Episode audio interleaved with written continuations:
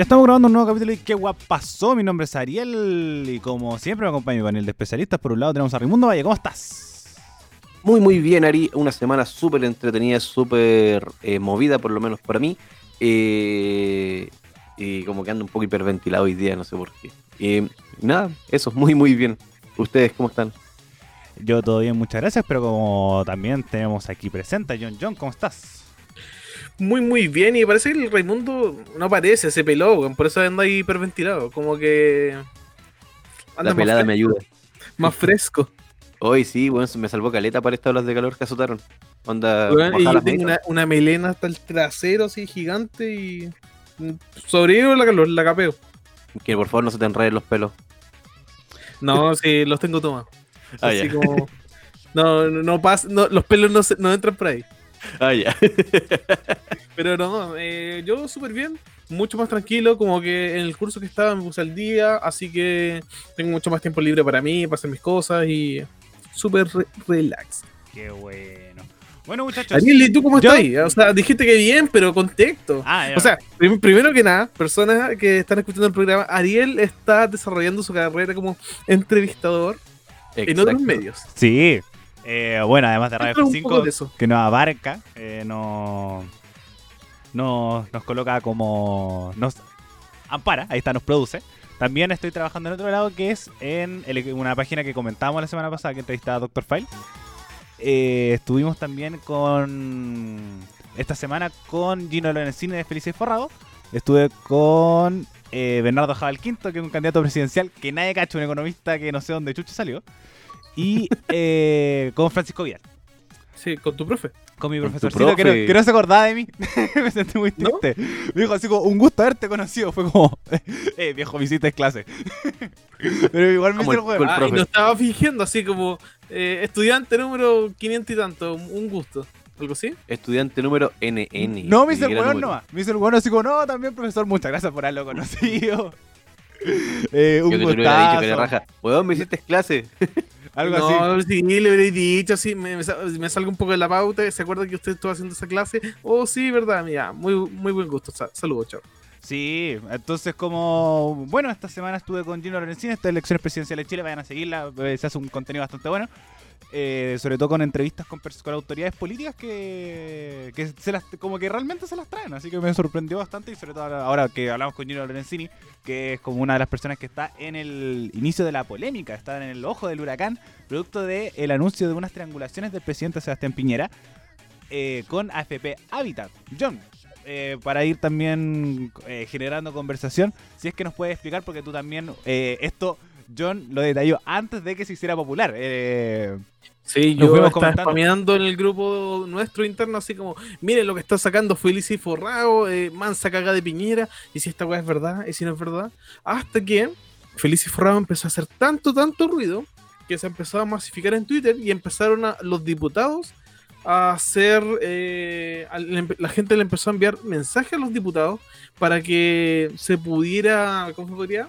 Se pudiera motivar a mover a los diputados y los diputados movieron y generaron una comisión investigadora que se supone que hoy va a partir comisión investigadora. Eh, todavía en el caso de triangulación. Todavía no, pero parte esta semana. Parte esta semana, así que está ahí. La cosa es que, por ejemplo, eh, se supone que Piñera ocupó fondos de la AFP para comprar la AFP. Esa es la explicación más básica. Pero la explicación más, un poquito más elaborada es que Piñera se supone que ocupó una empresa, una eh, empresa de tercero que mueve los fondos y esos fondos que se mueven de forma anónima se movieron hacia otra empresa y esa otra empresa se movió hacia AFP Habitat. Sí. Sí. Entonces, lo que hacían es que movían las platas desde eh, fondos de inversión. Como eh, desde empresa inversora. Entonces Piñera colocaba plata en una em, empresa inversora y esta en una FP, que en este caso era Habitat, y estas mismas empresas de Habitat invertían en otros como en como la empresa de inversión, haciendo este triángulo que se abría mucho más, haciendo de que son los mismos dueños de estas dos empresas. Es decir, el dueño de la inversora que invierte plata en Habitat es el mismo dueño de Habitat. O hay una relación muy cercana entre estos dos dueños dependiendo de la triangulación, porque son tres triangulaciones. Entonces, eso es lo que explica Lorenzini. Y eh, el, diputado Renato Garín estaba moviendo esta comisión investigadora para que esto se investigara. Oye, pero igual han pasado hartas cosas que Gino Lorenzini denuncia como en redes sociales, como que son en verdad preocupantes, como de actos casi de corrupción, pero corrupción muy fuerte. Por ejemplo, que bajaran al mismo diputado. Eh, diputado Garín de Mentiras Verdaderas. Garín. Sí, que lo, lo bajaron de la red a última hora. Entonces, eh, bueno, eso también es otra polémica que está, que está relacionada con esto, que es respecto a que el diputado Renato Garín era una de las personas que está moviendo esta comisión investigadora sin ninguna relación con Félix y Forrado. Eso por lo menos lo que me explicar Lorenzino cuando yo conversé con él en el, en el live con el de elecciones presidenciales de Chile. Y como eh, una de las medidas que eh, se habla como de amedrentamiento obviamente se genera mucha sospecha porque lo bajan en último momento, cuando iban camino al canal, habían hecho ya un despacho anteriormente. Entonces estaba con mucho mm, con mucho movimiento de que era bastante sospechoso de que lo cancelaran cuando iban camino y ahí como por WhatsApp. Además, ni siquiera como llamándolo o pidiéndole disculpas. Entonces, sí, raro para la tele que alguien te baje por WhatsApp. Que te baje por WhatsApp eh, y, y, ni siquiera como con alguien interesante. Por ejemplo, se habla mucho de que Mentiras Verdaderas baja eh, personas por eh, interés, ¿cachai? Por ejemplo, no sé, me acuerdo que esto lo escuché en un programa de, en un podcast que hablan que una estaba Loreta Aravena afuera, pero como en pantalla estaba una de las personas que, creo que fue la persona que encontró a Víctor Jara, como el cuerpo de Víctor Jara. Entonces el loco era muy bueno para hablar y como que se fue en la volada y no hubo tiempo y se tuvo que cortar a Loreta Y también quedó como la escoba, pero aquí se notó que hubo una mano un poco más allá. Pero han seguido pasando hartas polémicas en, esa, en relación a eso. Por ejemplo, también sabemos que la familia de Gino Lorenzini está en el extranjero. Porque Gino se supone que ha recibido muchas amenazas de muerte. Para él y para su familia por meterse en esto. Y eso también, como lo, comentaba, eh, porque se genera este susto alrededor de él, como este amedrentamiento que ya vimos. Por ejemplo, una de las noticias que también ocurrió esta semana es lo de la fiscal Chong y los utensilios que podemos detallarlo después.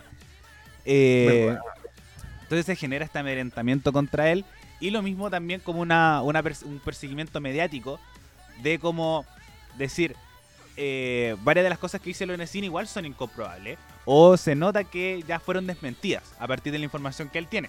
Como esto sucedió en Pauta Libre y también se habla mucho de, lo, de las amistades de Gino Lorenzini como se publicó en la tercera. Entonces hay un círculo bastante bastante extraño respecto a lo mediático de él, pero que ha recibido amenaza y que ha generado un poco de movimiento dentro de la, de la, de la conversación, sobre todo, que estamos en contexto de un, de un segundo retiro del 10%, hace que se genere mucho más polémica, sea mucho más. se crezca mucho más esta, esta información.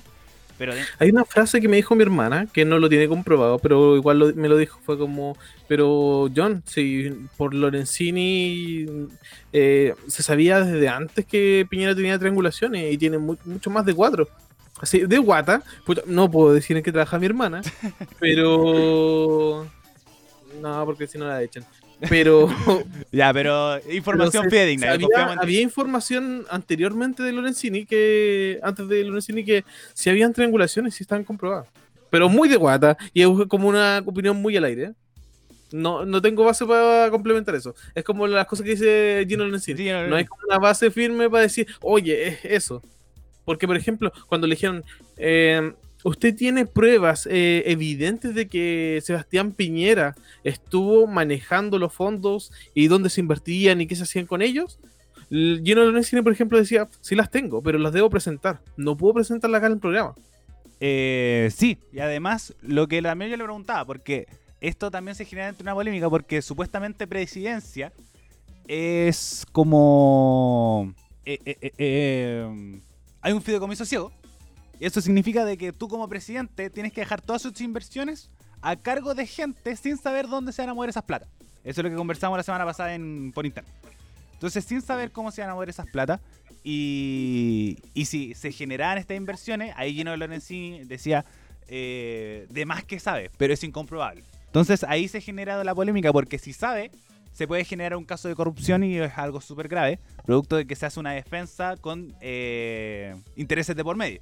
Por ejemplo, el retiro del 10%, por qué se, eh, como había tanto problema con el primer retiro del 10% y ahora eh, no, no pasa nada, ¿cachai? Y encima las noticias de, esta triangulación que estaba nombrando Gino eh, fue dicha hace semanas.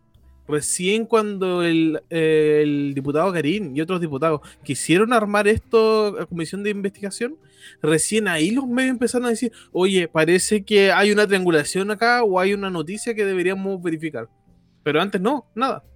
Ni siquiera por, por ser polémica, nada. Nadie se movió con esa noticia. Entonces, como ahora sigo buscando como información respecto al tema. Pero dentro de todo se sigue generando como un tema de, de no confiar tanto, además porque igual se, después se destapó que Lorenzini tenía inversión en AFP, que Felicio Forrado al final no era una gran inversión y que le convenía un poco que las AFP se mantuvieran tal como estaban. Incluso Pero por ejemplo, como lo ha transparentado igual Gino, va a darle el punto, la inversión en la AFP son 100 lucas en cada AFP. Entonces, y además con un sistema que está totalmente debilitado. Si este segundo retiro es ciento casi inminente y puede ser hasta un golpe de knockout de la, con la FP, pero podríamos ya ir para allá. Pero en resumidas cuentas, esto va a ser un, tema que se va a seguir discutiendo. Va, ahora va a empezar la comisión investigadora.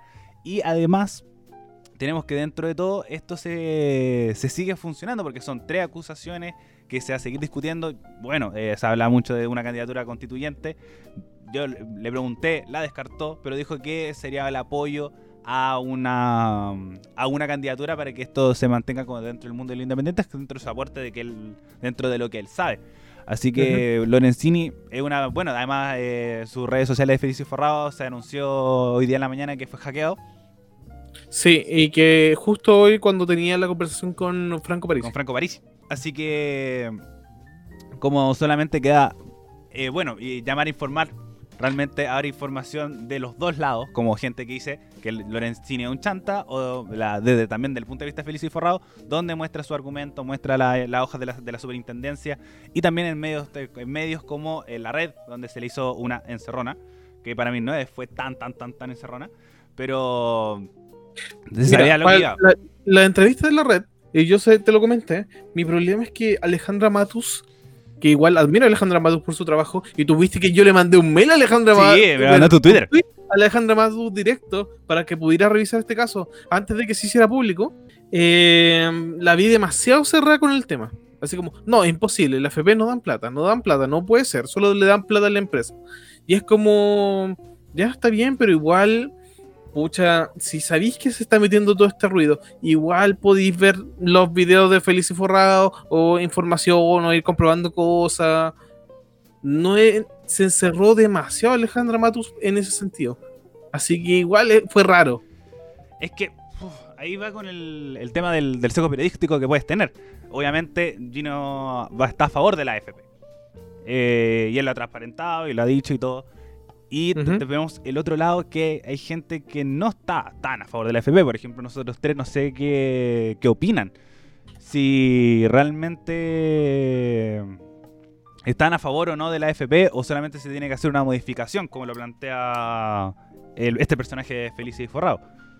Raimundo, que no haya hablado. Raimundo, que no ha hablado. ¿Qué opinas de la FP, Raimundo? ¿Debería hacerse una modificación?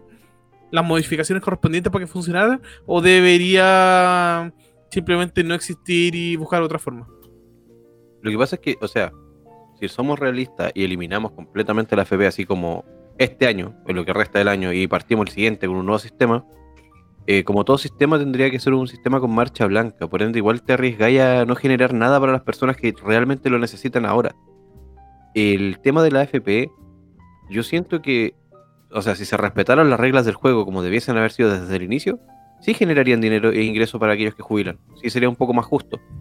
Pero, por ejemplo, si calculas el, tema de la modificación de rango etario, eh, que la, calculaba que las personas están viviendo hasta los 110, cosa que es imposible.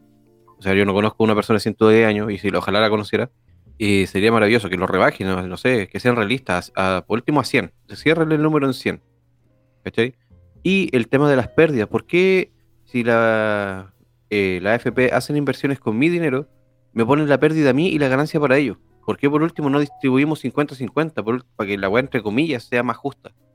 Y que sean 50-50 también, tanto las pérdidas como las ganancias. Son modificaciones que yo creo que son súper asequibles, pero como en todos lados hay manos negras, hay hueones turbios, eh, hay hueones que ahora están en investigaciones, pero que no corresponde, o sea, está bien, a todos nos puede gustar la plata, pero viejo, hay que tener un poco de criterio también para con el resto de un país, pues, weón, si todos necesitan eh, esas lucas al final de su, al final de su, o sea, al momento de su jubilación. Ya, Raimundo, pero muy bonito tu discurso y todo, pero el punto es. ¿sí, yo, sí, yo, sí, estoy a favor de la FP, pero con modificaciones, que deberían reestructurarla. Gracias, Raimundo. ¿Ariel? Yo estoy en contra. No, a mí el sistema FP no me gusta. Recuerdo que Ariel decía, no, es que el movimiento no más FP va a cambiar el país y bla. Y sí, yo sigo defendiendo a, Luis Mesina. Él es mi tipo de candidato. Eh, si fuera constituyente por mi distrito, yo votaría por él.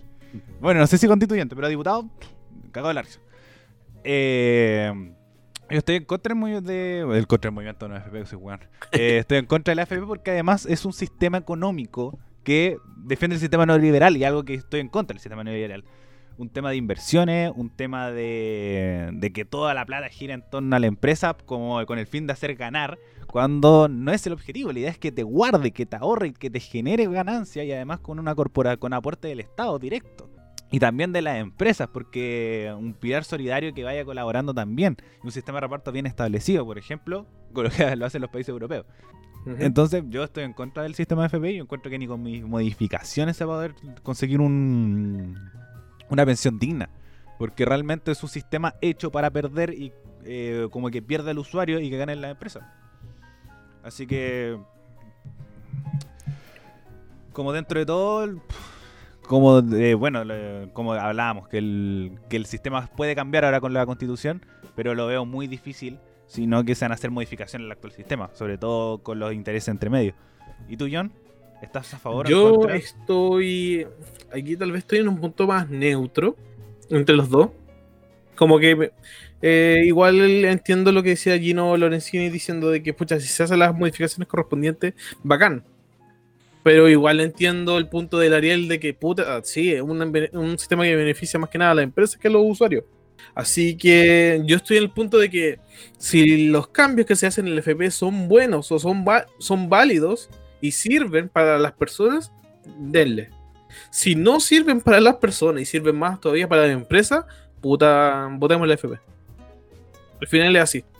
Como que me centro en las personas. Bueno, el sistema de FP. Vote por yo. Esa última frase se salió, pero te salió para candidatearte para cualquier weá. Yo, yo voy por la zona. Eh, bueno, se lo pegó todo lo que dijo Raimundo. Pero para seguir avanzando. A mí también. Eh, bueno, hablamos de los casos de la fiscal Chang. Que eh, todas las personas de un grupo ultraderechista llamado Vanguardia se les fiscalizaron unas como armas de guerra casi.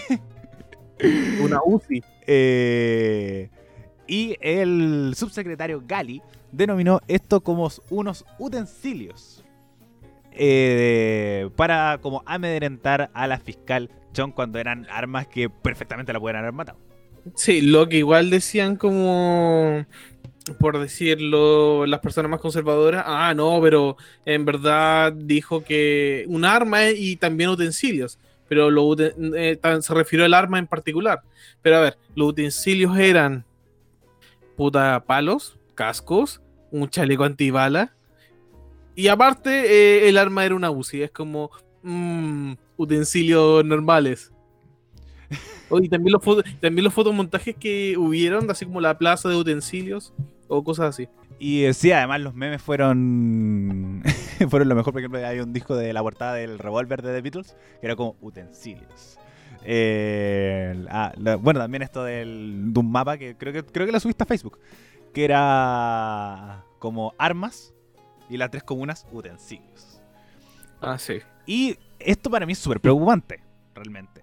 Como que una, una fiscal que está haciendo su trabajo tenga que, que esconderse, tener protección, porque un grupo ultraderechista de personas que algo les falla. De, el grupo de la vanguardia. El grupo de la vanguardia. En izquierdo. ¿Cachai? Eh, va a tener como va a tener que andar con, eh, con protección porque está haciendo su trabajo y para que después el subsecretario del Interior lo trate como utensilio, le baje el perfil, cuando son armas como de un calibre un poco mayor. Obviamente. Pero si todo el mundo le bajó el perfil. Moreira había dicho así como, ah, pero cuando se toman esos cargos tiene que acostumbrarse a la amenaza. Sí, obvio, ya está bien. Es como, ¿Me estoy que dijo eso? Como se tiene que acostumbrar. Algo que está mal, ¿cachai? Como, puta, no voy a andar caminando por la Pintana o por Puente Alto o por sectores marginales a las 12 de la noche. Como, acostúmbrate, pero sigue estando mal. Sigue estando muy mal. Entonces. y por último, ya, puta, gente cuica que es muy buena y simula cosas y se saca foto con arma y casco, pero al final no hace nada. Igual es peligroso, weón. Sí, es pues. peligroso. Es como los ultraconservadores de Estados Unidos. que no hay una diferencia entre, por ejemplo, las personas que protestan eh, en Estados Unidos y que estos weones salen con armas a los de acá. Son gente que tiene mucho miedo, es muy ignorante y que muy fácil puede disparar un balazo y matar a alguien. Y obvio, se te puede disparar también. Como un seguro mal puesto, te echaste un weón. ¿Cachai? O apretar el gatillo solamente. Realmente hacerlo. Exacto. Porque no son personas, ya vemos, o sea, hasta en izquierdo. Él ha dicho que sería matar comunista. No, puta. Mira, igual me pongo a pensar y es como, ya, weón, podría ser una pistola. Es una UCI. es una puta UCI. Ahora la pregunta más importante, ¿cómo mierda se hicieron de ella? De más... Bueno, si compraron una bazooka en el persa, weón. es, que, ese, ese es un punto súper. O sea, da risa ¿eh? pensarlo, pero si lo pensáis, es un tema súper delicado en Chile. Yo tengo Famae, weón. Famae está en Peñaflor. Aquí, y Famae es la weá donde se hacen las armas en Chile. Y, weón, cualquier culiado puede entrar a Famae. Y te lo digo porque yo he entrado sin, sin siquiera mostrar tifa, sin ni una wea. Es una wea de una, una parece casi campo turístico. ¿Me trae una bazooka? Claro, una wea así como que, hola, vengo por dos granadas y una bazooka. El John me encargó una pistola. Ah, las bazookas las tenemos tres por uno y quiere tres. a, 30 lucas. hay, una, hay una filtración de armamento acuático y el tema es que nadie lo fiscaliza. Y los buenos después se sorprenden cuando pasa esto, ¿cachai? O sea, aparece, no sé, un lanzacohete en Punta Arena, aparece la UCI en este grupo de hueones y así un sinfín de armas que andan dando vuelta por, el país y que, puta, tal como dicen ustedes, cualquier cualquiera de estos que la percute puede terminar matando a otra persona, aunque sea por, daño colateral o lo que sea. ¿Cachai? Y eso es lo peligroso de toda esta situación. El control de armas en Chile no existe, no está existiendo. No hay un control de armas. Y la tenencia responsable, puta, si no hay tenencia responsable con las mascotas, menos lo van a tener estos buenos con el armamento. Así de simple. ¿Verdad? Y bueno, el jugar el control de armas en Chile eh, puede llegar a ser peligroso. O, por ejemplo, lo que pasó con John Coyne. ¿Mm? Que, el, que el loco sí tenía permiso para armas, pero lo tenía como en su maletero cuando igual hay un el tema del permiso de la, del lugar de disparo, que tenía que estar como en dos cajas y tenía que estar en el maletero. Eh, como ciertas fiscalizaciones que sí se cumplen, yo siento. Que sí se cumplen, pero esto como incluso por algo también eh, incautaron esta arma. y se, igual bien que no pasó a mayores pero pudo haber pasado. Y con que el ministro, que es la autor, bueno, no el ministro, el subsecretario, que es la autoridad, le baje el perfil, yo encuentro que ahí está el problema. Y es el problema de esta weá, que no se aplicó ley de seguridad del Estado. Además. Por algo que sí debería aplicarse. Eh, que son las comparativas que hacían. El tema del toniquete, el tema de las quemas del metro, que al final son personas que quedaron en libertad. Sí, el profesor. Eh, sí, el profe del, en San Joaquín. El toniquete, sí. Mm. Entonces, como. Eh, incluso a, Chanfreado también, el de la ACE. También le por el tema de la PSU y un montón de cosas más. Entonces, como cuando tiene que ver armamento, pero ahí también se ve un sesgo ideológico dentro de todo. Y ahí no va con el tema de la justicia, que la justicia no debe tener rasgo, sesgo ideológico. O sea, al final, eh, esto una ley, esta, la ley de seguridad está una ley de derecha, literalmente. Porque se aplica a la gente pobre, no a la gente que vive en las tres comunas de la discordia. Eh, por supuesto. ¿A quién se le ha aplicado la ley? ¿A empresarios? por, ejemplo, el tema de los camioneros. No se aplicó a los camioneros. Entonces, como obviamente se, hay un hay un sesgo eh, ideológico en el tema de la implementación de esta, de esta ley, que además la coloca el Estado, entonces ahí también está el problema. Obviamente, eh, si hay un gobierno de izquierda, idealmente se, le aplicaría a los camioneros, pone una izquierda real. Eh, se le aplicaría, por ejemplo, en este caso, la fiscal Chong, etcétera, etcétera. Ya, imagínate que se, la, se le aplican los camioneros. ¿Cómo va a estar la derecha? RN. No, es que no podí, es que los camioneros son parte vital, queréis que se vayan a un paro, se les, cae, se les cae el mundo, pero se lo aplica a la gente pobre, ah, está bien, pues estos pobres que están molestando. Eh, la señora del carrito de lechuga. Entonces, esto yo encuentro que, que sigue siendo súper peligroso. Realmente muy, muy peligroso. Y también personas como común y corriente no le bajemos el perfil, si igual son armas. Eh, eh, lo que conversábamos hace un par de semanas atrás, que igual estábamos agradecidos que en Chile no tenemos terrorismo. Pero si le disparaban al fiscal Chong, algo, algo heavy. Algo, algo de terrorismo es. Sí, dentro de todo. Y hablando de terrorismo, pasando al siguiente tema, Raimundo. El, el intento de robo del auto del ministro Briones, que ocurrió en Las Condes. Bueno, a grandes rasgos, eh, un grupo de sujetos eh, trataron de atracar el vehículo, el cual estaba con el guardaespaldas del, ministro, que es al mismo tiempo del chofer, el, el, cual señaló que cuando en el forcejeo el, hombre, el individuo trató de sacar un arma y él sacó la suya y le pegó cinco pepazos. Me encanta. Ahí volvemos al tema de las armas y del, y me encanta que le decíamos no le, no le bajemos el perfil, la responsabilidad respecto al tema del arma. Llega el Raimundo y se le pegó cinco pepazos. Es que, bueno, cinco balas. Pero, que bueno, eh, aquí, quiero hacer, aquí, voy a hacer un paréntesis. Sorry. El primero. Hoy día, cuando me contaron la noticia, yo no la podía creer. Dije, ¿qué guay esta weá es GTA? Te lo juro, porque estaba así como sirvió haciendo café y me dice, oye, ¿vio la noticia? Bueno, no tengo tiempo para ver noticias en el, trabajo.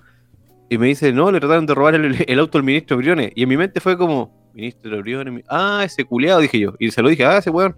Y me dice, sí, pero no se lo robaron porque el weón no estaba arriba del auto. Ya, ¿y qué, qué pasó? Me dice, salió el, el chofer así como guardaespaldas y le, y le puso 13 balazos a un culeado. Bueno, le hago la noticia, dice 5. Y el Juan que me lo estaba contando me dice 13. Y. Siempre se exagera, weón. ¿Eh? Siempre se exagera un poquito. Sí, pero me dio mucha risa porque, bueno, o sea, ya el momento en que me dijeron que habían tratado de atracar el vehículo fue como, ¿quién, ¿quién es tan weón para robarse el auto de un ministro?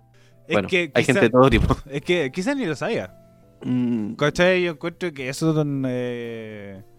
Puta, yo encuentro que no le podéis pegar cinco balazos a un weón. Bueno, además. Y siempre podéis pegarle balazos en las piernas. Exacto. Es que ese es el punto. Los buenos están entrenados. Pues. Es que bueno, igual es carabinero. Sí, esa la... Que era una carabinera la que le disparó. La weona está entrenada. Ignacio. la paca. Ignacio. Eh, eh, mira, ahí está. Intento con el asaltante resultó herido de bala tras intento de robo al, auto fiscal asignado al ministro de Hacienda Ignacio Oranes. Murió la mañana de este lunes.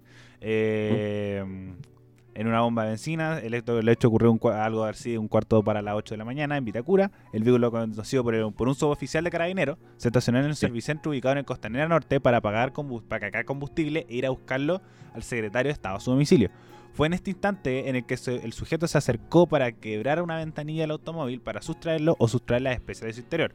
Eh, situación fue advertida por el también escolta de la autoridad de gobierno que le advirtió a viva voz que era uniformado y procedió a utilizar el arma de servicio en varias ocasiones para frustrar el ilícito. ¿Qué ocurrió con el delincuente? Esta acción hizo al asaltante resultar herido, pero de igual forma huyó abandonado, abandonado, eh, abordando un auto que lo esperaba. Sin embargo, fue abandonado él o los acompañantes en el sector del agua de palo con Santa María. Eh, de inmediato fue llevado en ambulancia a la clínica de Alemania, donde profesionales médicos no se lograron salvar la vida, por lo que se constató su fallecimiento. Entonces, F, en el chat. Eso. no le podéis pegar cinco, cinco pepazos como diría Raimundo. es que te pegó la palabra, asúmelo. no, es que lo, lo iba a hacer en referencia a ti. Y, Es que por eso, y ahí vamos con lo que comentábamos hace un como, eh, bueno, todos los capítulos en realidad, y Carabineros no está preparado para nada. Como ni para defender, que casi está preparado para matar, realmente. ¿Y le, le, creen realmente que haya dicho, alto ahí, señor delincuente, soy un uniformado y estoy escoltando este vehículo? Pero pasa de que el protocolo son dos balazos al aire. Exacto. son dos yo creo, que al aire. yo creo que se lo dijo mientras ya le estaba disparando así. Oye, pero es fácil, es como cinco balazos y dos al aire. No, pues eso, eh, varias veces han comentado eso. Que, que le pega uno y después le pega los dos balazos para que se escuchen los tres. Claro, uno al aire, uno al cuerpo y dos al aire. Sí. Pero en el caso de los niños del Sename fueron cuatro al cuerpo nomás. Sí, ahí va. Bueno, tampoco sé los protocolos de carabineros, que es como si en caso de alta seguridad o de. Porque también yo me acuerdo que el arma de servicio es cuando está de peligro en la vida también del uniformado, algo así. Entonces, como no calzaba para nada el uso del arma acá, realmente, eh, la idea es que tú eras como físicamente lo hubieras detenido. Así que creo que está totalmente injustificado y además calza con que el ministro Guiones, eh, para ir hablando con la otra noticia, eh, es el que está a cargo del retiro del 10%. Ahora que las modificaciones se hicieron y el plan del gobierno y el de la oposición es totalmente el mismo. Solamente que el ahora del gobierno tendría impuestos. Esto lo discutimos la semana pasada, ¿no? No. No, no, no conversamos. O sea, discutimos un poquito del 10%. pasó así como fue una pincelada que le dimos. Ya. Entonces, bueno, inicialmente el Ah, estábamos como en la antesala de que el gobierno presentara el, segundo retiro. Lo presentó, se hicieron un montón de modificaciones. Y de, antes se iba a devolver, eh, iba a ser con impuesto para cierto grupo de personas, como con muchas restricciones. Ahora son proyectos totalmente iguales. Iguales, iguales, iguales, iguales, iguales. A diferencia de que tendría que haber un pago de impuestos.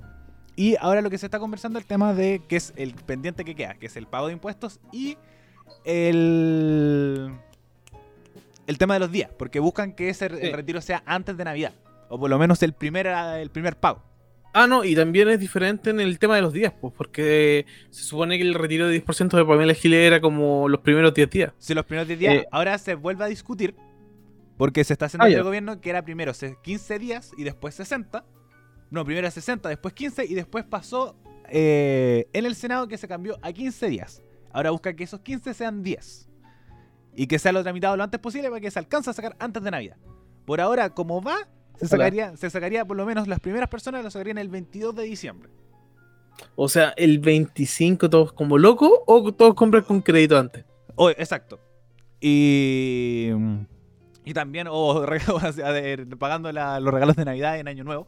Algo como pateándolo lo más posible para que se pague con el retiro del 10%. Entonces, eso es lo que está el día de hoy en la conversación en el Congreso con el retiro del 10%, que por ahora está todavía en stand-by. Lo más posible que sea, bueno, el de Pamela Giles ya no fue. Y ahora iría el del gobierno, que es totalmente el mismo, pero solamente habría, se le agregaría unos impuestos. Y el tema de la duración de los días que todavía está en discusión buscando que sean los más cortos posibles. Y ahora pasa a comisión en la sala de diputados. Gente en su casa, por ejemplo, se los voy a decir, si es que usted, por ejemplo, no retiró el primer retiro del 10%, Acuérdese que tiene un año desde la fecha y el segundo retiro del 10% del que se aplica el impuesto. Así que si usted va a retirar, por ejemplo, en marzo o abril su 10% por primera vez, no tiene que pagar impuestos, pero si lo retira una segunda vez, tiene que pagar impuestos. Eh, ¿Era así? Sí. ¿Cómo fue? Del segundo retiro del 10% pagáis impuestos. Ah, ya, ya, sí, sí. No. Son con personas que ganan sobre 900 mil pesos. Ah, ya. ¿No eran 700? Ah, no, creo que se aumentó a 900. Por lo menos se lo vi ah, ahora en la noticia. Más decente, ¿ya? Entonces, a partir, eh, como el impuesto correría como 40 mil pesos desde ahí en adelante. Entonces sería como eh, una renta de, de, 900 mil pesos y de ahí en adelante. Y solamente sería como decía el John, el segundo retiro del 10%. Si usted no ha retirado su primero, ese va a ser tal cual como, como fue inicialmente, un porcentaje, después de otros 30 días, el segundo porcentaje. Y el segundo retiro, ahí sí aplicaría el impuesto y los días de duración serían mucho menos que el primer retiro. Porque era primer 50, primer 50% 10 días hábiles y después serán 30 días hábiles. Ahora serían 10 eh, o... ahora el proyecto actual tiene 15 días hábiles y se que busca que sean 10 días de corrido. Entonces, pero eso todavía está en discusión y lo más posible es que eso lo detallemos la próxima semana. Muchachos, hoy día eh, está de cumpleaños hablando de... La Feliz cumpleaños, eh, la excelencia, el pulento, el más grande, el mejor presidente de la historia de Chile, Sebastián Piñera. Hoy día cumple, vamos a ver cuántos años cumple mi compadre. ¿Cuánto cumple ese viejo conche ¿No? ¿Cuánto? 71 años. 71 malditos años. 71 años y lo entretenido que. Bueno, eh, hubiera sido épico que hubiera cumplido 73. hubiera sido irónico. El peor año de su vida, el coche de tu madre. Entonces, como dentro de todo, en su Instagram como que se hicieron los lúdicos. A ver, lo voy a buscar. Porque yo no sigo a Piñera. ¿Ustedes siguen a Piñera en Instagram? No, ¿quién sigue a Piñera? Podría ver el perfil de Piñera para ver quién sigue a Piñera para dejar de seguir en Instagram. A ver, veamos, quién, veamos quién sigue Piñera. A ver. ¿Cuál es el Instagram? Sebastián Piñera. Mira, eh, como su, Mira, buenos días. Somos el equipo de redes sociales del presidente y hoy nos tomamos su Instagram para decirle un muy, muy feliz cumpleaños. Queremos invitarlos a que ustedes también lo saluden. Eh, bueno, también igual hicieron como además un framing con eh, y además fueron como seis personas seguidas que trabajan en, en ministerio, voy a buscarlo. Eh, que son seis personas que le dicen como sigue adelante como hasta ahora, es un gran presidente, feliz cumple presi, que tenga un lindo día con la primera dama y sus nietos, muy feliz cumpleaños presidente, feliz cumpleaños presidente, gracias por su esfuerzo y entrega, reitero mis saludos al mejor presidente de Chile, lo admiro mucho, Vanessa Yañez, que eh, feliz cumpleaños, presidente, que tenga un lindo día. El Ministerio de Ciencia. digamos las cosas como son. Feroces las chupas de. no, oye, al menos, oye, por lo menos Piñera puede dar gracias que hay seis hueones que están dispuestos a chuparle la corneta. Ay, igual si harta gente. No, imagínate todo su equipo de redes sociales ahí comiéndose todo el hate y toda la mala onda, así como, no puedo poner esto, esto no, esto no, esto no, y viendo puro insulto y pura juega. ¿Esta la última publicación, Ari? Sale la foto de él, así ah, como estilo Sandro, con la Cecilia Morel cuando eran jóvenes. y dice: Hola, ¿cómo están?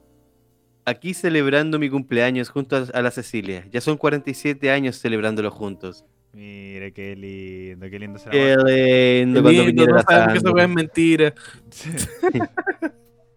eh, pero sí, el día está de cumpleaños de eh, Nuestra Excelencia y eh, no ha pasado piola estas semanas. Porque tenemos que, eh, dentro de su... Esta semana ha hablado mucho en, distintos medios de comunicación y en unas declaraciones, a ver si la encuentro acá mientras me carga, aquí está. Ha surgido en Chile una izquierda radical que no respeta los principios básicos de la democracia. ¿Qué opinamos de esto? John, voy contigo primero. Bueno, ¿qué izquierda radical? Esta es la izquierda más derechista que puede haber. Como que se han respetado todos los mecanismos de la democracia, incluso deberían hacerle una acusación constitucional con los mecanismos de la democracia a Piñera. Pero incluso adelantar las elecciones, que es por lo que dice así como más izquierda radical, es una buena opción para la que está dejando y para la cantidad de aprobación. Incluso cuando, para no decir incluso de nuevo, cuando Bachelet estaba en su gobierno y tenía como un 25% de aprobación o 20%, como que todos están diciendo, eh, la presidenta, eh, ni un presidente puede tener una aprobación tan baja y todo. Y Piñera están 13. 13%. Y todos sabemos que es mucho menos. Sí, siendo. Incluso las noticias tienen que mentir en los gráficos. Mega la cagó. Mega, todo el mundo cachó que alteró el gráfico, weón. De forma descarada. es que, como, o igual, eh, se notó mucho como. Es que yo encuentro que lo que sí, hicieron que se viera más. Eh, pero también para destacarlo, así que tampoco era así como, no, Ya, como periodista. ¿Fue, fue súper chanto o no? Sí, sí. No, igual se puede hablar de manipulación. Como... O como las tablas de Piñera, po.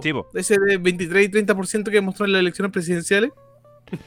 Eh, bueno, creo que Piñera hizo el mismo gráfico y se lo mandó. Así como, te hagan este gráfico. Eh, pero bueno, otra de las declaraciones de Piñera que tuvimos esta semana es que eh, hizo todos los esfuerzos para que no se violaran derechos humanos durante su gobierno. Raimundo, di algo, yo ya dije mucho, y voy a putear. más, de lo que ya... conche tu madre, po, ¿Cómo es esa weá? ¿Estás weyando? El culeo hizo todo lo posible porque no hubieran 400 personas que perdieran los ojos, porque un compadre no quedara ciego, porque no atacaran a otra mina, porque los pacos... ¿Qué guay le puso bozal a los pacos? No lo vi. El buen controló a la cagada de general que tuvo a cargo durante casi todo el tema de las manifestaciones. Tampoco. Recién este año lo sacó después de que, se, hicieron cagar a un cabro chico en el Sename. Ahí recién el buen se lo puso, y ni siquiera se los puso él. Yo creo que alguien le dijo, oye, sabes que saca este buen, ya está quedando muy la zorra y esto ya no, va a pasar piola. ¿Cachai? O sea, el conche de tu madre no tiene derechos, no tiene ni, no sé de dónde saca cara para hablar de derechos humanos el tonto culiado. Sorry, John, si voy a putear más que eso, pero es que de verdad, es, es hueón con mayúsculas. Está bien, te lo permito. ¿Y tú, Yo soy el que por lo general, pero está bien. Sí. Ya no va a Piñera. Sí. puta, disculpen a los que sean de odios sensibles, pero es que, weón, no podéis ser tan raja, weón. Tenéis la zorra en tu país. Hay vulnerados derechos como enfermos. Y desde antes del 2019, de hecho, en la Araucanía se vulneraban derechos, puta, todos los putos días los colegios estaban sitiados, los hospitales los tenéis sitiados. Y el, ahora que la weá se, eh, se expandió a lo que es Santiago lo que es, y a lo que es el resto de Chile en general, el culé dice, ¿no he vulnerado los derechos? Está weón. El weón no ha hecho ni el mínimo esfuerzo por no vulnerarlos. El weón está ahí escondido y sale cuando le conviene nomás. John, ¿algo más que agregar después de, de, discurso? culiado, siempre tirando declaraciones culiadas para que la gente lo odie más, Como que quiere que la gente explote. Puta, igual es, era una de las teorías conspirativas que tiraba Gino Lorenzini. Que decía así como, Piñera lo que quiere es que la gente explote, destruya cosas, porque tiene sus inversiones ya puestas en que las cosas van a ser así. La única persona que gana con que hayan disturbios y cosas así es Piñera, nadie más. Sí, también escuché eso. Eso sí lo alcanza a escuchar. Bueno, es que no sé si gana, no sé si gana. Pero eso es muy conspiranoico. Sí, muy conspiranoico, sí, sin duda. Pero, eh, como bueno, ya voy a tocar un poco de, mesura después de tanta puteada.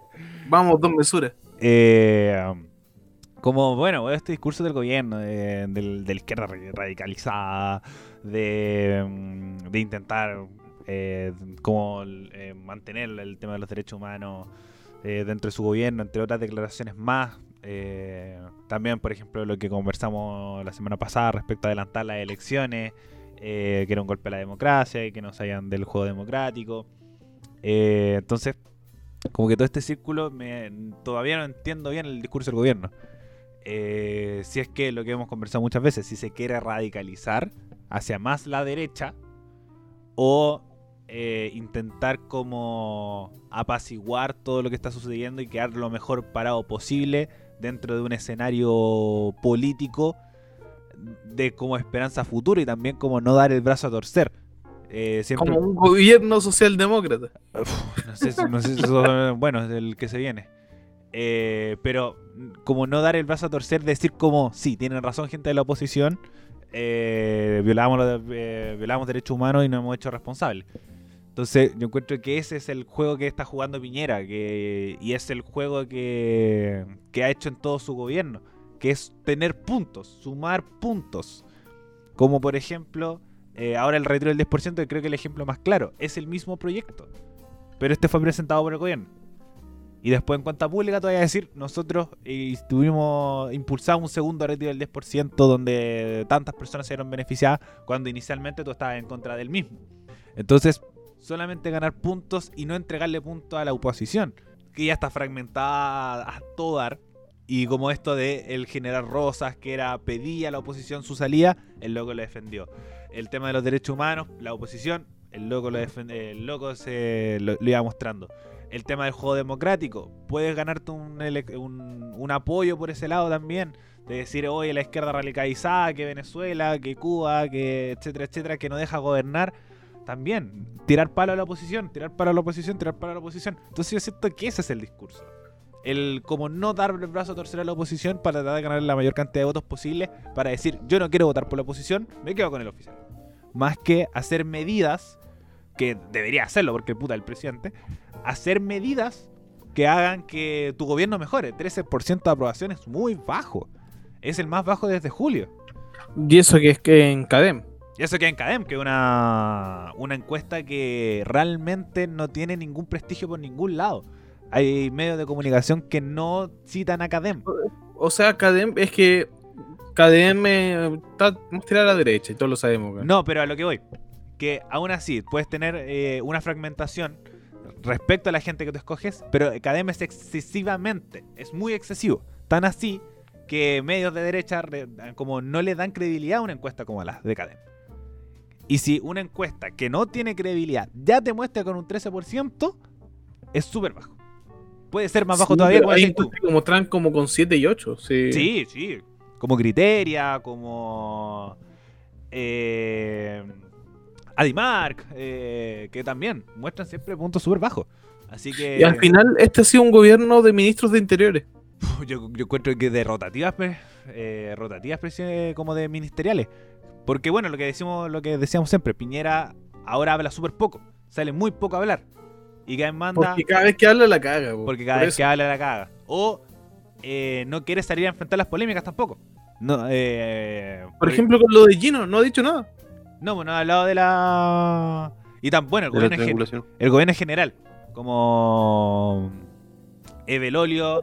Eh, como decían algunos periodistas, justo en un momento donde la credibilidad del gobierno está baja y hay una crisis política, aparece esto y el gobierno no dice nada. Es que te puede hundir más, ¿cachai? Porque si no. Pero aunque sea, niégalo, no sé no, estas declaraciones no son verdad. Tampoco. Porque yo siento que igual la. Eh, ahí va el tema de la comprobación después, po. Porque si lo negáis y resulta que sale la wea.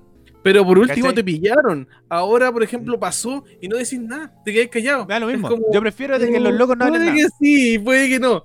Quedáis mal. No, pues no quedáis mal. Para mí lo contrario. Porque. para mí quedáis mal como una inversión a futuro y una inversión al presente. Estoy quedando mal en el presente. No, porque además tampoco ha sido una, tampoco ha sido una bomba mediática. Tampoco digamos que esta es la panacea, ¿cachai? Que, que puede derrocar al gobierno. No es Watergate. No, no es Watergate. ¿Cachai? ¿Seguro? Seguro. No es Watergate. No, no va a ser como. Y además una triangulación de AFP. venga. Eh, las legislaciones chilenas respecto a la corrupción son nulas. ¿Y qué va a hacer? ¿Bajar la popularidad del presidente? va, a llegar a 8, ¿cachai? O sea, sí, pues, pero sabemos que hay tres triangulaciones. Y Gino se aventura a decir que hay una cuarta triangulación. Hay una cuarta triangulación, pero de las que involucran directamente al presidente es una. Sí, y que tiene relación con el seguro de salud, que nadie en Chile lo ocupa. Entonces, no, para mí no, tampoco. Eh, no es como lo mismo. No es una cuestión de que te va a desarmar como gobierno y decir como, oye, no, voy a negar todo esto. Para mí no. Hay cosas más importantes como decía un amigo, puta que el gobierno de Piñera caiga por Gino Lorenzini sería como el final de God. Como que es, un mal final. Todos queríamos que cayera por las protestas sociales, pero parece que no va a ser así. No, sí, el gobierno de, el gobierno de Piñera va a terminar. Eh, obviamente siendo el, recordado como el peor, no diría del gobierno de la historia. No, no, ese de la historia, de la vuelta a la democracia. De, la último tiempo. De la vuelta a la democracia. Eh, de la modernidad. Eso, como de la vuelta a la democracia, yo siento que es el peor, sin duda. Eh, y por lejos, por lejos, por lejos, por lejos, por lejos. Pero no tampoco va, a ser una polémica más que sea estudiar dentro del libro de historia, decir como, hoy salió esto. Oye, todo esto. ah, no, no, estaba pensando en qué nombre le pondría, se le pondría a este, o sea, a esta manifestación desde el 2019. Estallido social. ¿Por qué digo, ah, bueno, se llama estallido social? Clean, estallido social. Sí, es que eh, que justo hiciste el alcance de God y me acordé que, por ejemplo, la guerra donde salía John con el otro weón, le pusieron la guerra a los bastardos. Un nombre más épico no podía tener esa guerra, pues weón. Y ahora decía, oye, como chucha se podría llamar esto? Y yo, weón, no, más, más claro, me dice clic la weá, estallido social. Estallido, ah, estallido social 2. Claro. Y estallido social 3, la venganza. Claro. Más, más estallido que nunca. más estallido que nunca. Eh, ahora es personal. Ahora es personal. y sale la tía Pikachu, el Spider-Man, todo lo bueno. Oye, que no sé si cacharon, pero se tomaron preso Spider-Man. ¿Ah? Sí. Eh, ¿En serio? ¿Por qué, weón? ¿Cómo? Oye, ¿cómo que no cacháis, weón, Raimundo? Si están las noticias de nuestra fanpage. Sí, ¿Y qué weón pasó en Facebook? Porque lo vayan a seguir y se vayan a informar. Ahí. Weón, te pedí que pusierais noticias el fin de semana. una wea. Hermano, todo el puto fin de semana trabajando, metido en la cafetería. Bueno, hablando de eso mismo, ¿qué pasó el fin de semana? Tuvimos elecciones, vamos, vale. Uh, elecciones donde nadie participó, güey. Mesas no. se constituyeron. Vamos, Pero sí, creo que en, la página de la web de las votaciones, eh, no es que se registra el número de votantes, creo que fue una cagada de votantes lo que hubieron este. Un 2%. Un 2%. A ver. Y una de nuestras radioescuchas nos habló para decir lo que estaba aburrida. 2%, weón, paloyo. A ver, eh. No es muy poco, weón por. por.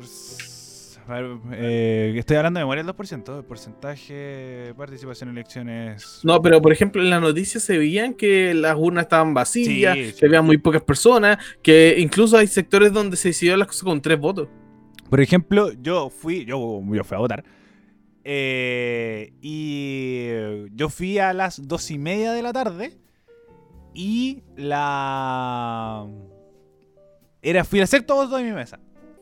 ¿Cómo? Yo fui a votar eh, a las dos y media de la tarde. y fui el sexto voto de mi mesa. Seis personas antes que yo y después cuando me estaba yendo llegó una séptima.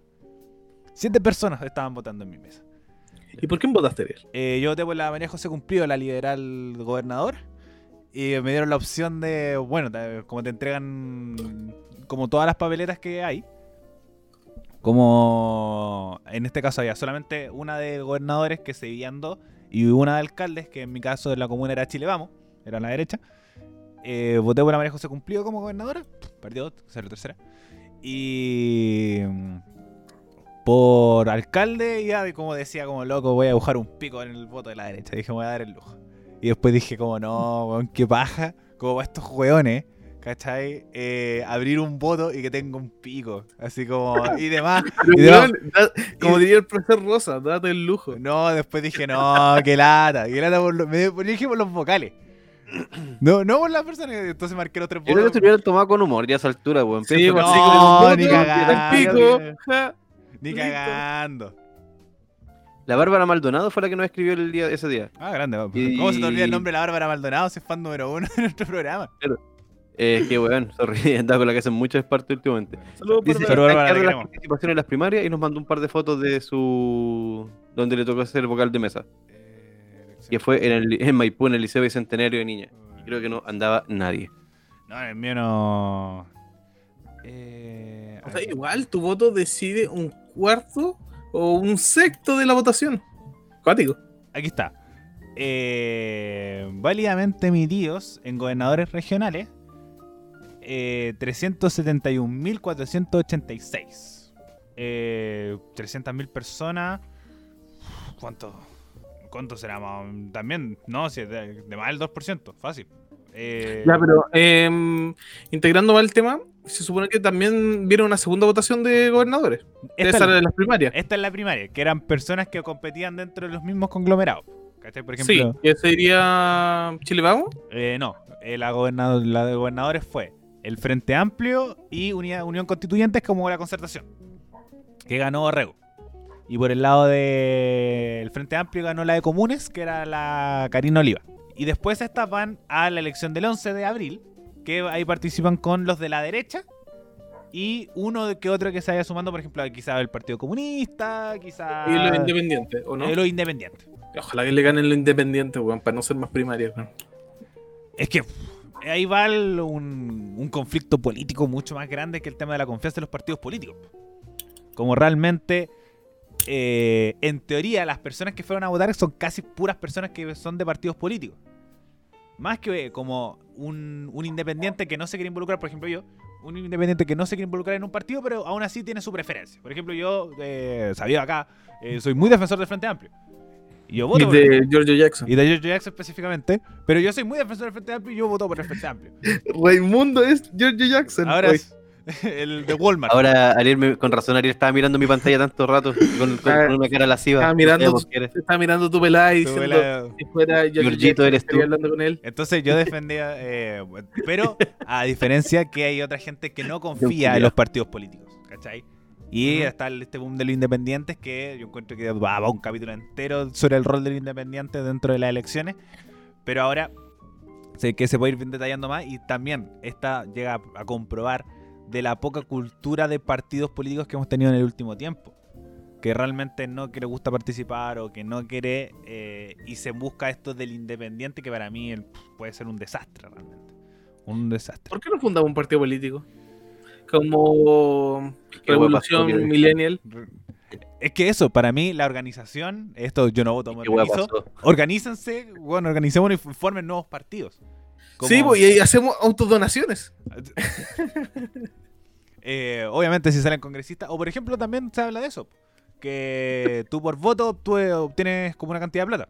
Sí. Entonces, como todos los independientes también van a sacar ganancia a partir de los votos que obtengan. Varios te han dicho que lo van a donar, o que otros... Sí, pero la ganancia por voto es súper nula. No, no, no, no es nula. No, o sea, es muy poca la ganancia por voto. O sea, más que a no ser de que seas presidente, güey. No, al contrario. Realmente gran parte de los partidos políticos se financia por votos como los partidos chicos, eh, como que son porcentajes de ganancias que realmente te alcanzan incluso a pasar tus propios gastos de campaña, en muchos casos. Si el voto de la ganancia por voto es súper grande. Es súper, súper grande. Como no, no es como una cuestión de, oye, no, sé que son un par de pocas lucas. No, es buena plata. Es muy buena plata el, la mm. devolución por voto. Yo pensaba que era como, yo pensaba que era como Luquita por voto. No, no, no, no, no, no, no, no, no. Y varios partidos incluso se han desintegrado porque les fue mal en las elecciones. Porque tienen proyectado una cantidad de plata y dicen como ya, vamos a gastar esto en campaña porque nosotros proyectamos tener esta cantidad de votos. Y ahí el, partido se financia y se establece, pero varios partidos se han ido desintegrando porque no obtienen los votos requeridos. yo estoy seguro, si un partido político se arma y empieza a hacer streaming, Así como no, nosotros opinamos esto, quieren conversar con nosotros, invitemos a gente, weón, ganan y rompen el status quo de los partidos, weón. Y sabéis que es buenísimo. Es como George Jackson. Ganarían a todos los millennials. George Jackson haciendo streaming de Among Us. Sí. Ay, qué bueno. Pues. Tú los mandaste, Jackson. Grande Renato Garín. No, ahí Renato Garín se cayó. Como muy, muy comisión investigadora, pero puta. Eh, pero ahí, bueno, también hoy día que no alcanzamos ya a conversarlo, que el tema del, de la moción de censura en la Cámara de Diputados, que ahí se mostró una fragmentación del, de la oposición, pero como ya nos queda poquito tiempo y tenemos otros temas más interesantes que conversar, los dejo invitado que lo vamos a conversar él el lunes, lo más posible que está arriba en actualización del medio para que se detallen más sobre la quiere de la oposición de nuevo. Muchachos. Ah, no acá, sino en otro programa. Sí, porque ya estamos en la hora. Porque, acá no, vale la pena. Sí, dilo, Ariel. Está, bien. Qué mala Al contrario, yo prefiero que algo que no vamos a conversar actualizando el medio, que es la, ah. Defensoría de la Niñez. ¿Prefieres hablar temas más interesantes allá que acá? Ah, ya está, está bien. Bueno, si querido, doy la lata con el, la, la oposición si, si queréis la lata. el gusto del John de poner a Ariel contra las cuerdas, weón. chiquillo, Ariel se está poniendo agresivo. Porque quiere hablar de lo importante su otro programa y no acá. Está bien. Ariel, no, no, ya, Raimundo, hablemos de la defensoría de la niñez porque el John, quiere hablar de la, del quiere la oposición. Ya. John, ¿qué va a hacer la defensoría de la niñez? Eh, ah, la defensoría de la niñez, ¿verdad? Se supone que la Defensoría de la Niñez sacó un video promocionando eh, no, ¿qué estaba promocionando la Defensoría de la Niñez? Es como un video eh, como de propaganda que es como para que los niños conozcan sus derechos y se los defiendan. Como casi transmitiendo un poco el rol de la Defensoría de la Niñez. Ya, ¿tenemos el tema de fondo? Sí, por supuesto. ¿Podemos poner un, un poquito, simplemente 20 segundos del tema? Ya, por supuesto. Eh, Para que la gente cache más o menos cómo es la onda del tema.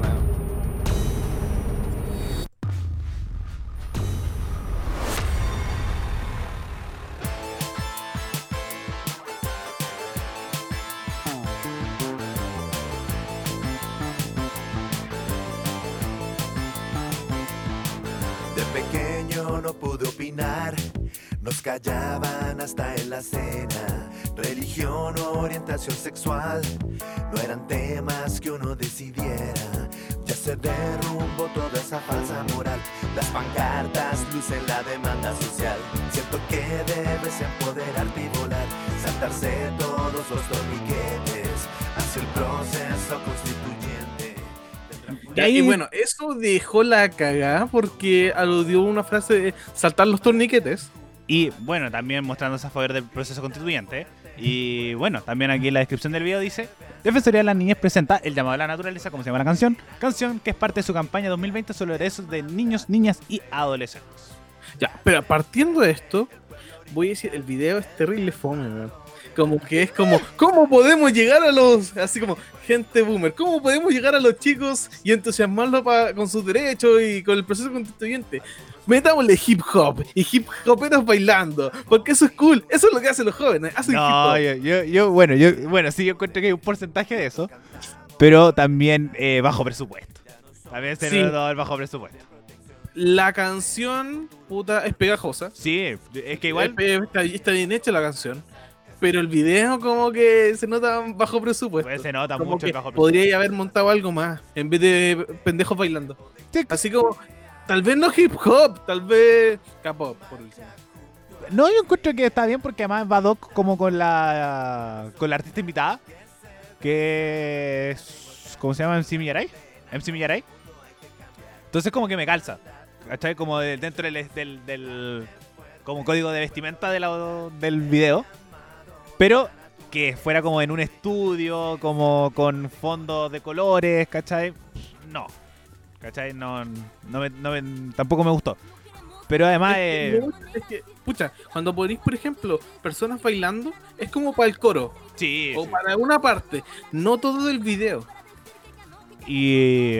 Entonces, como que salen los locos como protagonistas, que Pablo y la Vaca, el guitarrista el ex guitarrista de Choncho Piedra, eh, que es un pedazo de artista. Entonces, como que está bien dentro de toda la, canción, pero la polémica es que la, la derecha está solicitando incluso la, como disolver el tema de la defensoría de la niñez. Incluso se hizo un requerimiento contra Contraloría que dice, eh, que dice, 146 denuncias ingresadas en nuestro portal plantean principalmente que la defensoría de la niñez haría incluido mensajes eh, desapegados de su labor, saltarse todos los torniquetes, en su campaña por los 30 años de la rectificación eh, por Chile de la Convención de los Derechos del Niño. Y si bien desde la Defensoría se ha planteado que sus mensajes son metafóricos, se torna necesario para la Contraloría conocer el proceso que compra, montos y si finalmente se cumple con los principios de la administración con dicha campaña. Entonces. Yo estoy ocupando Contraloría para, para puro wear nomás. Para puro tratar de boicotear esto de alguna forma. No, o sea, es que no. Por lo menos la, la muestra. Que eso es también lo que me gusta Contraloría, que es súper transparente dentro de las cosas que hace. Entonces los locos dicen como, sí, lo vamos a revisar respecto a este, este y este tema para que lo tengan claro. Incluso yo encuentro que lo mejor lo explico mucho mejor que muchos medios de comunicación en todo el conflicto. Pero no es necesario tirar Contraloría, weón. Es que. O sea, en parte igual eh, se hizo necesario, ya que si están llegando tantos reclamos, estos weones que están diciendo oh, es que están mensajes subliminales, quieren que subversive el weón. Que que Claramente Contraloría se va a tratar de meter para esclarecer la situación. Y puta, yo creo que si. O sea, personalmente, yo creo que lo va a decir así como puta, ¿saben qué? Sí, dice saltarse los torniquetes, pero en alusión a que los cabros culiados defiendan sus propios derechos y dejen de huear. Váyanse a huear a otro lado. Mira, de, de, esta forma: 146 personas hicieron denuncia. ¿Quién se puede dar la paja de hacer una denuncia a esto? Las personas del bus, que el bus del rechazo. Oh, ¿verdad? El bus del odio. Eh, que no quieren que hablar de, la diversidad sexual y todo. Y buenos de derecho. Ya, entonces tú pega como Contraloría decirle, ¿sabes que no? No lo voy a revisar. No. Están probando. ¿Cachai? Yo por lo menos que se transparente. Está ah, no, pues, eh, en cuanto a Contraloría, sí, puta, que revisen, pero sé que él está como tal vez mal ocupado. Sí, obviamente es un, un recurso como que es como, obviamente, como decíamos anteriormente, hay cosas más importantes. Sí. El... A mí en lo personal la, letra sí me gustó, la encontré pegajosa. eso, fue como... Ah, bueno, es buena campaña. Es buena, además es buena campaña. En comparación, por ejemplo, a la del Ministerio de Salud, perdón, de Salud, de Educación. ¿Mm? Esa que sale la niña volando diciendo que quieren volver a clase. Bueno, me cargó esa y gastó millones. ¿Cachai? Que, bueno, el porcentaje de, gastos era súper grande. Y ahí, por ejemplo, yo encuentro que un requerimiento de Contraloría no vendría mal. Eh, ¿Cómo esa plata en esa weá? Pues, más, no, más allá eso es gasto excesivo.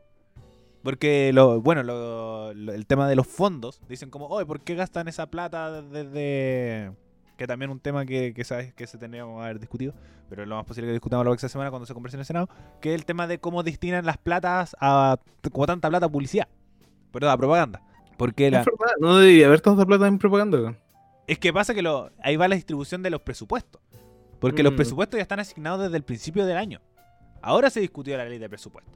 Entonces se dice, ya, vamos a gastar esta plata en, en propaganda, esta plata en, medidas sociales, esta plata en, no sé, eh, por ejemplo, en gastos de oficina, ¿cachai? Y eso se define al principio de, bueno, eh, al final. Sí, pero tal vez en un año normal, sí, podía ser campaña y todo, y dividir, por ejemplo, así como 10 videos durante el año, por decirlo.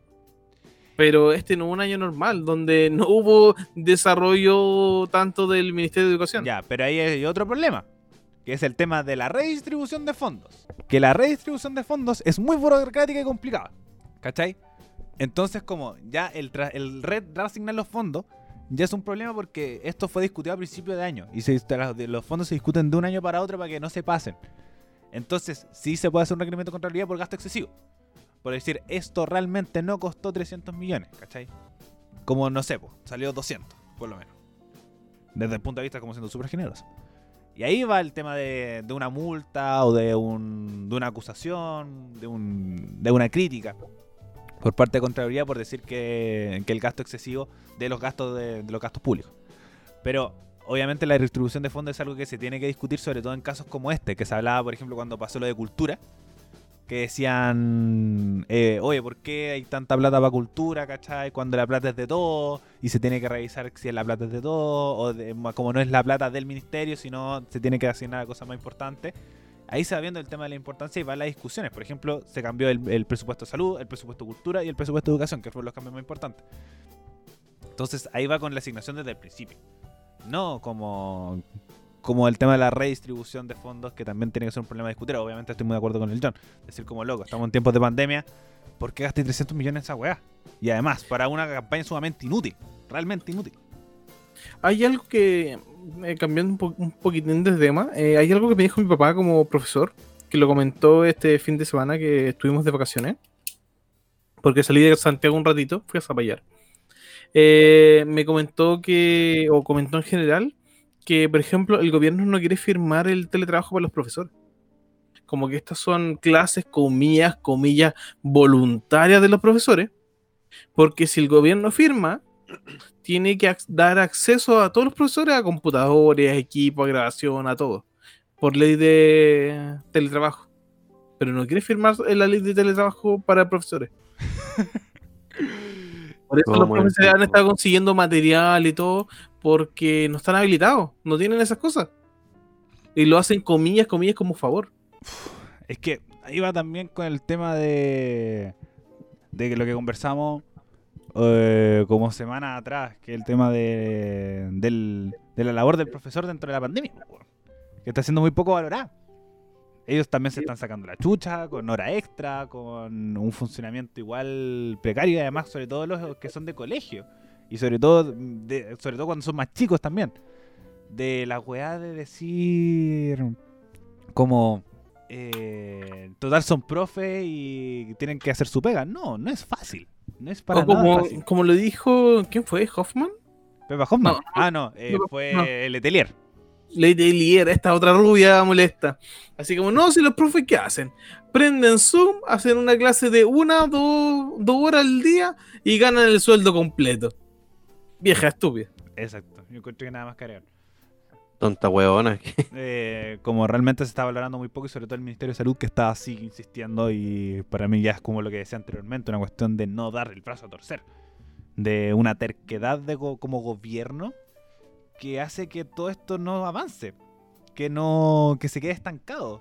Así que ahí también saber el tema del retorno a clases si realmente va a suceder en marzo, que con las proyecciones que se hablan de que van a haber 9000 casos diarios en enero.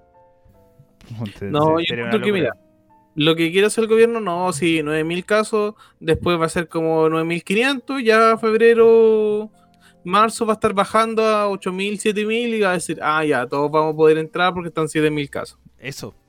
Entonces siguen siendo 7.000 casos igual. Sí, la pandemia está controlada. Sí, y entren nomás.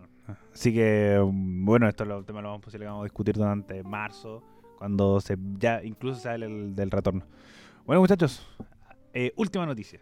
Bueno, la noticia ley de Raimundo. Eh, vamos contigo. Es la noticia light y como en, parte, en gran parte tierna, weón. Eh, un nieto fuma marihuana con su abuela al enterarse que de las pocas horas de vida que le quedan a la misma. A cambio yo igual lo encontré súper eh, emotivo, porque, o sea, por lo menos yo sí, yo me reconozco consumidor de marihuana como de cuando en cuando para relajarme y pensar en el hecho de que un nieto recorrió no sé cuántas horas al enterarse que a su abuela le quedan los últimos momentos, él prefirió ir y, vivir, hacerla, o sea, para que se contextualice. Eh, su abuela estaba desahuciada, tenía cáncer, estaba, ya le estaba quedando lo último, y el joven al llegar se da cuenta que su abuela todavía está sufriendo y con dolor y malestar y no, está bien, porque todo esto, el, que decir que el cáncer es una enfermedad de mierda, que se come a la gente, bueno, se la come y no hay, no, no hay cómo analizar eso. Y el joven que hace, prefiere que la abuela pase su último momento relajada y cagada de la risa, fumándose un caño con ella. Pegarle un pipazo a la abuela. Weón, la vieja estaba cagada de la risa. O sea, weón, ya eso es impagable para ella. Piensa que la vieja estaba con dolores, sufriendo y todo lo demás. Y el compadre, vale, le ofrece fumar un caño. Y se fuman un caño, conversan y se cagan de la risa.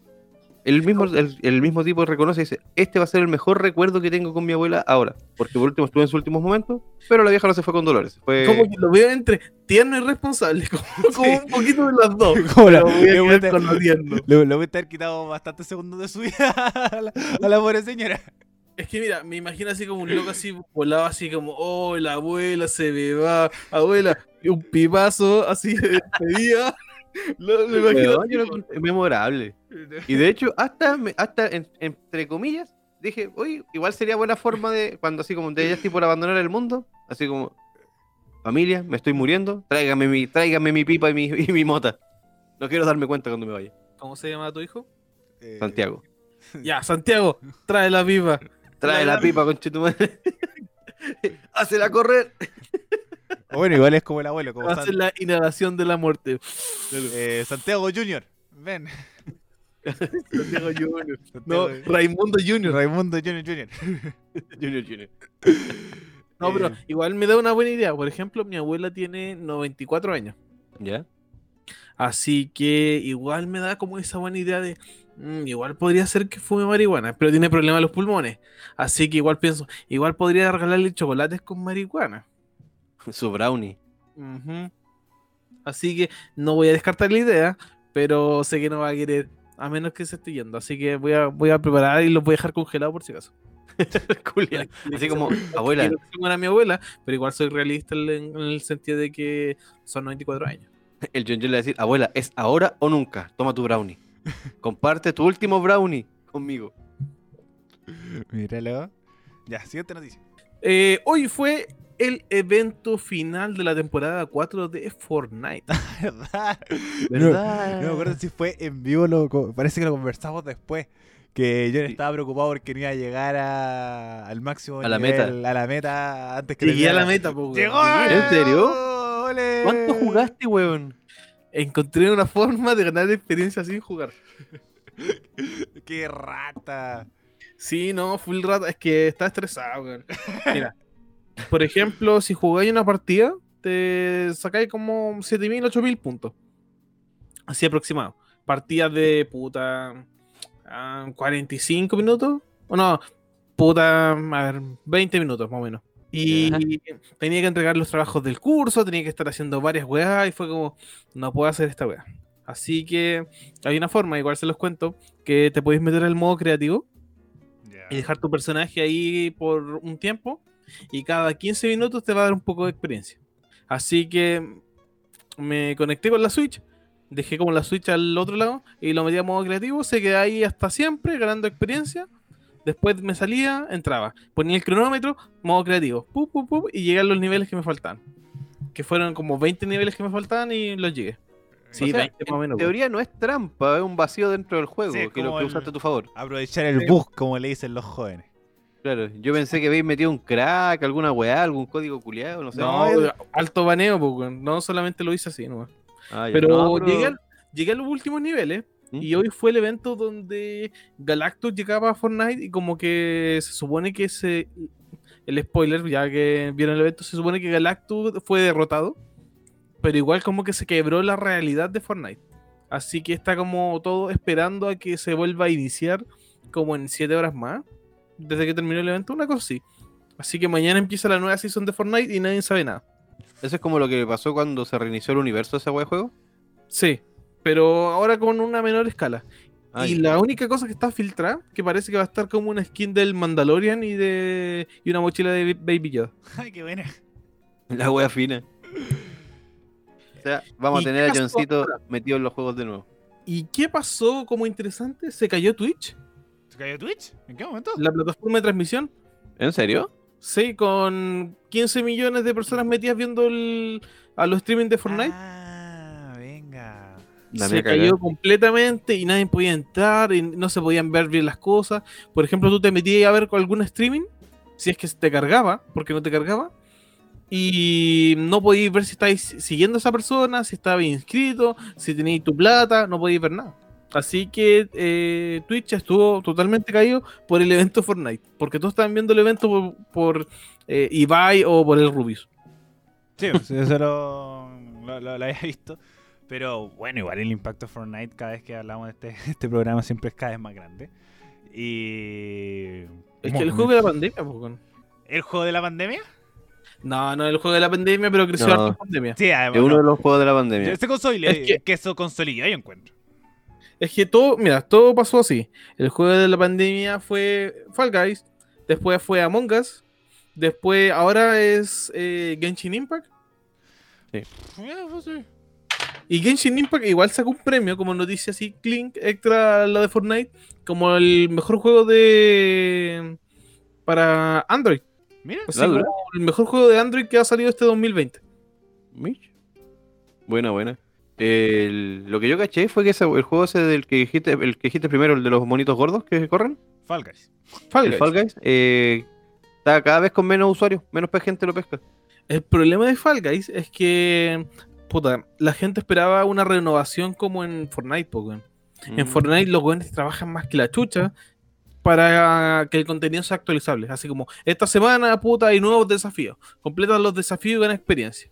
Ah, dale. Pero, por ejemplo, en Fall Guys, eh, no, Pokémon, es solamente todo lineal. Y para la llegada de la Season 2, eh, fueron como un mes, eh, como dos meses, y en esos dos meses Among Us les quitó todas las personas. Mm. Y, cuando entró la también se va a actualizar de nuevo. Cuando entró la Season 2, eh, Fall Guys ya, ya está en el olvido, Como que las skins no eran tan bonitas, los desafíos eran como un reciclado de los otros, no habían desafíos rápidos, cosas que todos los juegos tienen desafíos rápidos para ganar experiencia, así que como que quedó en el olvido. No se oh. actualizó bien. De Among Us, puta, nadie espera eso. sus desarrolladores eran como dos, tres personas. Así que creo que puta tampoco recibió una renovación correspondiente. Solamente se dedicaron a arreglar bugs y mantener los servidores. Pero ahora yo encuentro, pero igual eh, Among Us, a diferencia de Fall Guys, igual eh, abarcó un mundo streaming que hace que el juego se mantenga popular. Y además ahora se está confirmado que van a hacer una actualización del juego que la dentro que la más esperáis debe ser dentro de poco, sino lo como decís tú, se va a terminar como volviendo obsoleto y va a ser un juego mejor y los streamers se van a tirar para allá. O quizás, por ejemplo, ahora con Fortnite, eh, con Fortnite eh, va a haber una cierta, un cierto traslado de streamers hacia, mm, hacia Fortnite, dejando de lado a Among Us. Pero con la, capacidad de poder juntar eh, tantas personas en un puro juego, yo encuentro que igual hace que Among Us se mantenga como está. Pero sirve como punto de reunión. de Among Us, Among Us es divertido, es muy divertido cuando eres el impostor. No cuando tenéis que hacer las tareas diarias. Es que igual yo, o sea, en mi caso yo encuentro que Among Us es más es divertido cuando tenéis la aplicación para poder conversar y chatear con los otros buenos en vez de estar escribiendo. Eso es lo que voy con el, streaming. Así lo jugamos nosotros. Y, las ahí las reglas las, las varía, y porque por ejemplo hay muchos buenos que son muy, muy cristianos para jugar la web que dicen así como no, que estamos jugando todos callados. ¿Cachai? Y por ejemplo, yo y mi grupo de amigos, nosotros igual empezamos a huellar a los otros, aunque, aunque supuestamente tengamos que estar callados. Y no sé, por los fantasmas, o cuando nos matan, como fantasmas, nosotros estamos hueando a todos los otros, así como, así como, no sé, pues te estoy viendo, ya sé quién es el impostor, pero sí sin decir quién es, pues, que solamente por huear al mundo. Bueno, igual la, la vara del juego. Pero bueno, muchachos. No, pero Raimundo, los muertos no hablan. esa es la wea que cuando empieza Esa es la regla de oro de Among Us. Los sí, los muertos no hablan. Los muertos no hablan. Por ejemplo, hay cara nosotros tenemos que los fantasmas hacen mu, no bu, por una amiga que se equivocó una vez. Pero por ejemplo, Genshin Impact ahora recibió caletas de actualizaciones. Igual lo estoy jugando. Y han habido caletas de eventos para. No tanto de historia. Bueno, recibió una actualización de historia. Pero sí eventos de. Así como. Puta, se podría decir como minijuegos. Para recolectar más material y cosas así. Así que se ha mantenido bastante movido. Eh, la actualización eso seguía. Y em, meten nuevos personajes, así como puta. Así como cada actualización grande, como dos, tres personajes. Así que súper bien. Sí, yo ahora, yo caí en la pasta de ese juego, así que. Y eso es lo que también estaba revisando. Que los juegos actuales, y es la crítica que le hacen a Fall Guys, tienen que tener constantes actualizaciones. No puedes dejar que los juegos sean nomás y que estén ahí. Eh, especialmente los cooperativos multiplayer. Yo encuentro que a eso, yo encuentro que ahí va el tema, el cooperativo multiplayer. Porque mm. igual los juegos como el clásico consola, Eh, no creo que tampoco requiera, por ejemplo, no sé, un, un charter. o por ejemplo, ahora, ah, que ahora que salió el Assassin's Creed Valhalla, por ejemplo. No, pero por ejemplo, cuando estáis jugando algo entre amigos, sí, de disparo, Call of Duty, desafío, disparar en la cabeza o con todo lo desbloquea esto. No, por supuesto. Por supuesto, sí. Ahí va el tema también de la competencia online. ¿Cachai? Eh, que hace que juegos como Fortnite, League of Legends, eh, qué sé yo, estos juegos que se eh, contra Call of Duty que se mantengan en el tiempo, hace que pues, respecto a las actualizaciones, formas, formas nuevas, también colaboraciones con otras cosas, etcétera, etcétera. Lo único que sigue sorprendiendo que sigan ese estandarte, pero es por la estructura del juego, es como FIFA. que sigue como de las actualizaciones son como los jugadores, y la, pero los modos de juego siguen lo mismo. Pero bueno, muchachos, ahora sí, estamos llegando al final del programa del día de hoy. ¿Llevamos mucho? Eh, sí, llevamos la hora 20. Nosotros, bueno, siempre llevamos la hora 20. Eh, cuando el programa debería durar una hora. es porque ¿Mm? Es porque nos quieres. Por supuesto, el único programa que dura. que les doy 20 minutos. porque el programa que tiene más visitas. No, mentira, porque los quiero nomás. Aquí en Nada F5 nos, importan las visitas, pero no es lo más importante. Bueno, muchachos, ya estamos llegando al final del capítulo de hoy y pasamos a nuestra sección final de, saludos, redes sociales y cosas por el estilo. Eh, el autobombo Raimundo, voy contigo primero. Muchas gracias a todas las personas que llegaron hasta este punto del programa, se agradece. Eh, recuerden seguirnos en Instagram como y a mi, a mi Instagram personal como turco-maestro. Eh, también dar gracias a Fotografía del Paso, como siempre cuando anda en terreno, sacando sus fotitos. Y esto por mi lado por ahora. John John. Un saludo a todos mis amigos y a todas las personas que nos escucharon hoy en ¿Y qué wea pasó? Cada visita hace que nos extendamos un minuto más, así que podemos lograr un, programa de tres horas, gracias a ustedes. Y nos, eh, tienes que estar siguiendo también en la fanpage de Facebook de ¿Y qué wea pasó? y en Instagram como ¿Y qué wea pasó? Así que extiendan y tengan muchas visitas al programa, compártanlo para que el Ariel extienda el programa a tres horas. ¿Tres horas hablando de qué? No lo sé. Podemos hablar tres horas. Las vamos a rellenar de alguna manera. Pero algún día tal vez se va a poder extender por la cantidad de visitas. Bueno, pues, si es que eh, logramos, se puede extender. Bueno, muchachos, también recuerden seguirnos en Spotify, iVoox y Apple Music, por lo que es súper importante colocar seguir para saber cada vez que subimos un nuevo episodio. También eh, siempre compartir es ayudar para que este capítulo siga creciendo. Como dice John John, eh, lleguemos a las 3 horas a partir de las visitas que vamos llegando. Eh, y también siempre se agradece que nos, vayan siguiendo, compartiendo los memes de Facebook, nuestro Instagram. también recuerden las redes sociales de la radio que nos son para el verga y nos quiere mucho Radio.f5 en Instagram y Radio F5 en Facebook. muchachos, como siempre, muchas gracias por haber participado en el programa del día de hoy. Nos estamos escuchando la próxima semana en un nuevo capítulo de ¿Qué weá pasó? Adiós. Chau, chau. Chau.